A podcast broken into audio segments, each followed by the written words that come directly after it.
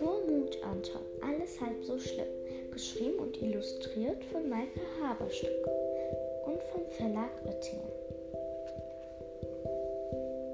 Der Angsthase. Kapitel 2 Anton schlich wie in Zeitlupe die 84 Treppenstufen hinunter. Er fühlte sich, als müsste er über starken Kleister gehen.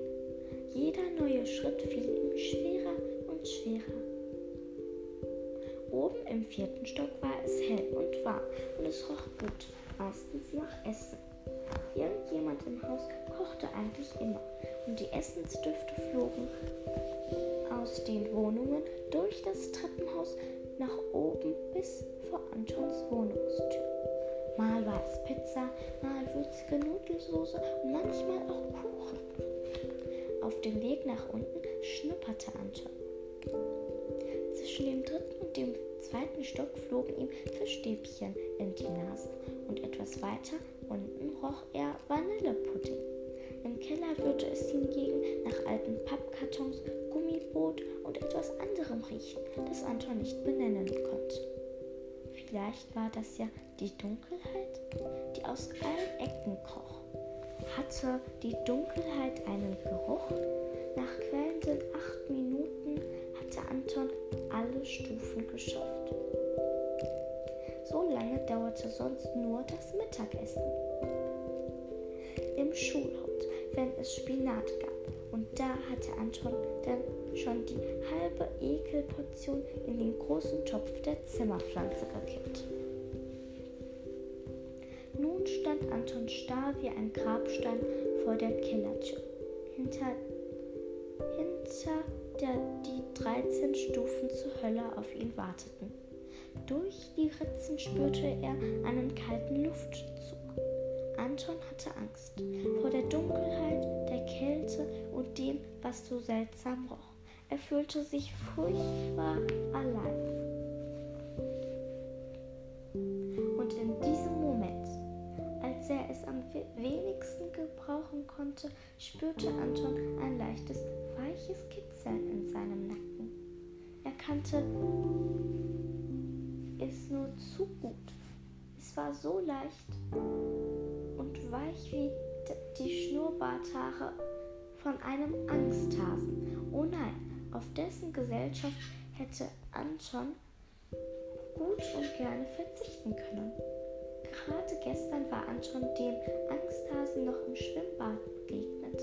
Und dass er so schnell wieder auftauchen würde, damit hatte Anton nicht gerechnet. Opa hatte ihm mal erklärt, dass man vor einem Angsthasen niemals davonlaufen konnte. Denn jeder wusste ja, wie flink Hasen waren. Angsthasen besonders. Anstatt wegzulaufen, sollte man sich Angsthasen in den Weg stellen, möglichst breitbeinig, so wie ein Cowboy, der gerade viereinhalb Wochen auf seinem Pferd gesessen hatte und nun abstieg.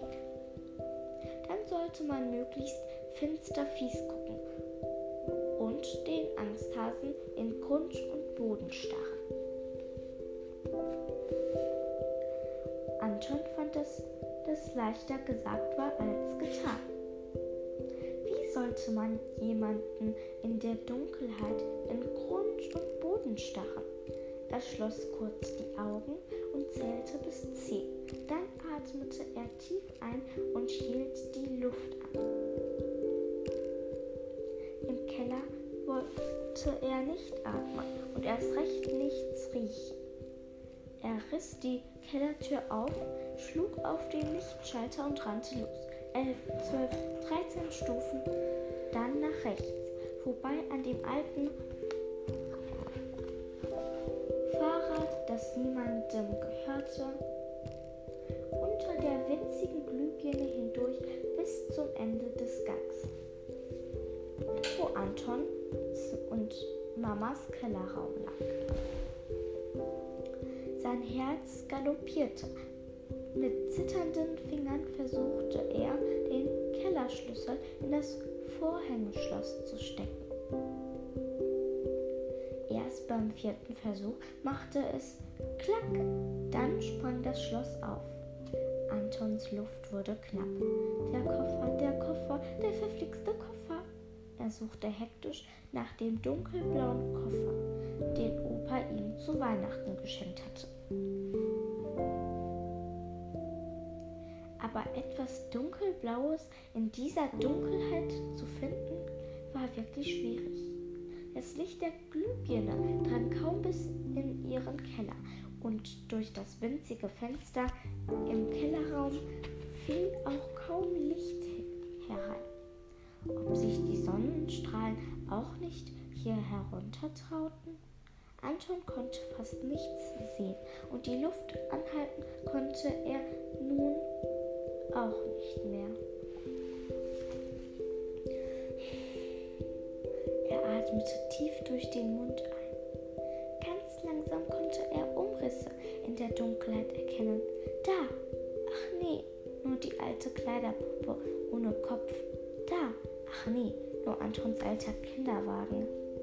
Und da endlich der dunkelblaue Koffer. Erleichtert zog Anton ihn aus dem Regal, wandte sich um und schloss schnell die Kellertür hinter sich. Und ver er verriegelte das Schloss gleich beim ersten Versuch und fast und hätte fast Hurra gerufen, als es Pitch machte. Grundsätzlich ist so ein Pitch nicht furchtbar schlimm. Nur wenn man Angst vor Dunkelheit hat und sich zum Beispiel in einem Keller auffällt, in dem es nur eine einzige Glühbirne gibt und diese dann mit einem Pitch erlischt, tja, dann hat man ein Problem. All das traf auf Anton zu. Und deshalb hatte er jetzt auch ein Problem. Ein mächtiges. Er fühlte sich, als wäre er auf die andere von der Dunkelheit verschluckt worden.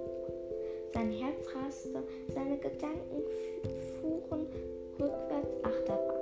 Er schnappte nach Luft und vergaß dabei, durch den Mund zu atmen. Der seltsame, klebrige Kellergeruch stieg ihm in die Nase, was alles nur noch schlimmer machte. Anton wusste nicht, wie lange er so still dastand. Nach einer Ewigkeit, Mathestunden, hintereinander rutschte er an der Wand hinunter auf den kalten Steinboden, machte sich so klein wie möglich und begann ganz leise zu weinen. Steven hat recht. Ich bin ein Schisser, ein riesiger Schisser, dachte Anton traurig. Er hatte seinen Klassenkameraden Steven gestern im Schwimmbad getroffen, genauer gesagt auf dem Dreier im Schwimmbad. Und noch genauer gesagt auf der Leiter zum Dreier im Schwimmbad. Anton hatte sich nicht getraut, hinter hinunterzuspringen. Als er die Leiter gerade wieder hatte hinabklettern wollen, war er Steven in die Arme gelaufen, die, der gerade auf dem Weg nach oben war. Steven war ein Mitglied der Gangster-Gang, einer Bande von drei Jungs, die vor nichts und niemandem Angst hatten und immer Ärger machten. Als Steven verstanden hatte, dass Anton nicht springen wollte, hatte er ihn schief angekratzt und gesagt, hey Anton Schisser, das hier ist eine Einbahnstraße. Runter geht's nur da vorne.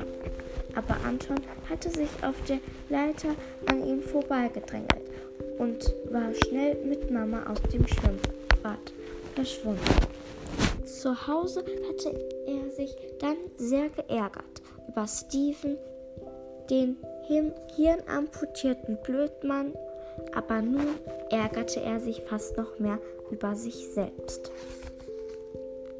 Steven springt sogar mit geschlossenen Augen rückwärts und singend vom Dreier.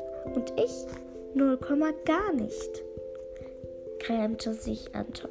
Kein Wunder, dass mich dieser blöde Angsthase verfolgt.